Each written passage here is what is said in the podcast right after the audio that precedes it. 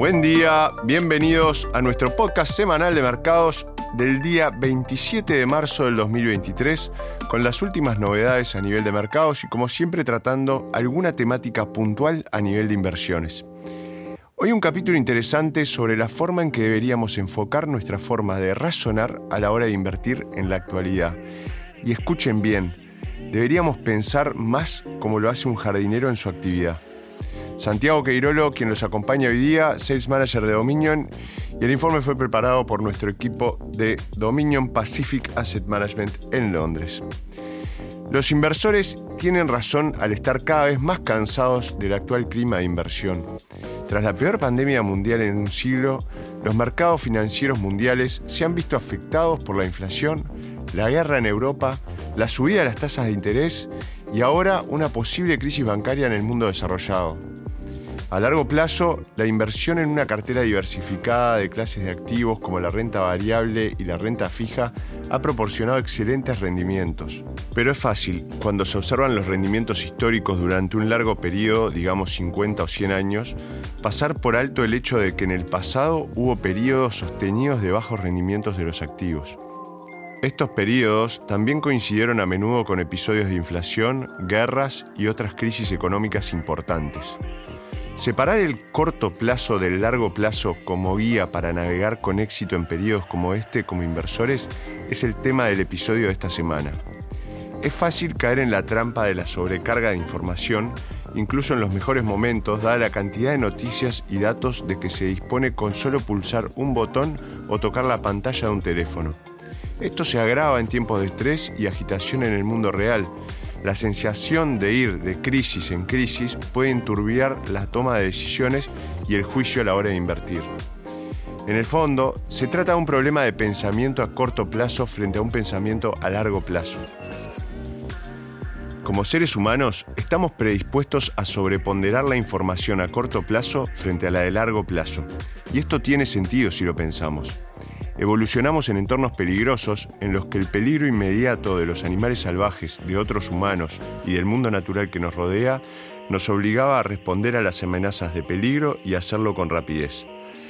Si crees haber visto a un gran carnívoro merodeando cerca de donde viven tu familia y los miembros de tu tribu, es muy importante para tu supervivencia y la de la especie que los humanos respondan a ese riesgo. Este instinto sigue siendo importante, incluso en el mundo moderno, pero también nos crea problemas como inversores. La información como por ejemplo una serie de quiebras bancarias o una guerra importante en Europa del Este, la posibilidad de una guerra aún mayor en Asia por Taiwán, pueden desencadenar respuestas emocionales similares en nuestras mentes de peligro y miedo. Al igual que ocurría en la prehistoria cuando veíamos al gran carnívoro cerca del campamento familiar, las noticias negativas de hoy en día pueden desencadenar un deseo similar de hacer algo. Y se trata de un fuerte impulso de hacer algo, que viene de lo más profundo de nosotros. Hemos evolucionado por las razones correctas para responder ante la idea de un peligro inminente.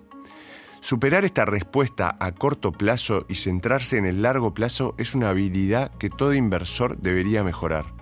Mientras que una respuesta emocional a una amenaza inminente de daño físico requiere una respuesta inmediata para evitar el peligro, esa respuesta a una amenaza percibida de un riesgo geopolítico a 8.000 kilómetros de distancia o una quiebra bancaria a 8.000 kilómetros en la otra dirección no requiere una respuesta emocional o inmediata en las carteras de inversión.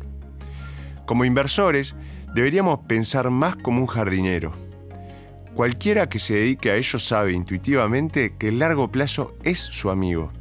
Se toman medidas a corto plazo para plantar y mantener el jardín, pero todo ello se hace con un objetivo a largo plazo en mente, permitiendo que las plantas crezcan y maduren con el tiempo hasta convertirse en algo mucho mayor que el costo de tiempo y dinero que el jardinero invierte en ello en primer lugar. Al igual que el jardinero, como inversores debemos sortear el equivalente de inviernos, mal tiempo y problemas inesperados, pero nunca debemos perder de vista el objetivo a largo plazo y nunca debemos interrumpir el proceso de crecimiento que desencadenamos con nuestras inversiones iniciales. Lo último que debería hacer un jardinero ante un mal tiempo inesperado es arrancar todas las plantas de raíz y querer empezar de nuevo. Como inversores, debemos seguir pensando a largo plazo El sentimiento negativo y la incertidumbre acabarán pasando y mientras tanto debemos cuidar nuestras carteras con prudencia. ¿Qué significa eso en la práctica? Significa ir despacio y con calma durante los periodos de volatilidad del mercado, tomarse tiempo para pensar en las empresas y clases de activos que queremos poseer a largo plazo y que probablemente crecerán en un periodo de 5 o 10 años, invertir en las estrategias adecuadas y a continuación dejar que el largo plazo haga el resto por nosotros. Esperamos que les haya resultado interesante este nuevo capítulo y como siempre los invitamos a seguirnos en Spotify y en Apple y nos volvemos a encontrar la semana que viene. Buena semana para todos. Las opiniones expresadas en este podcast pertenecen al autor en la fecha de publicación y no necesariamente a Dominion Fund Management Limited.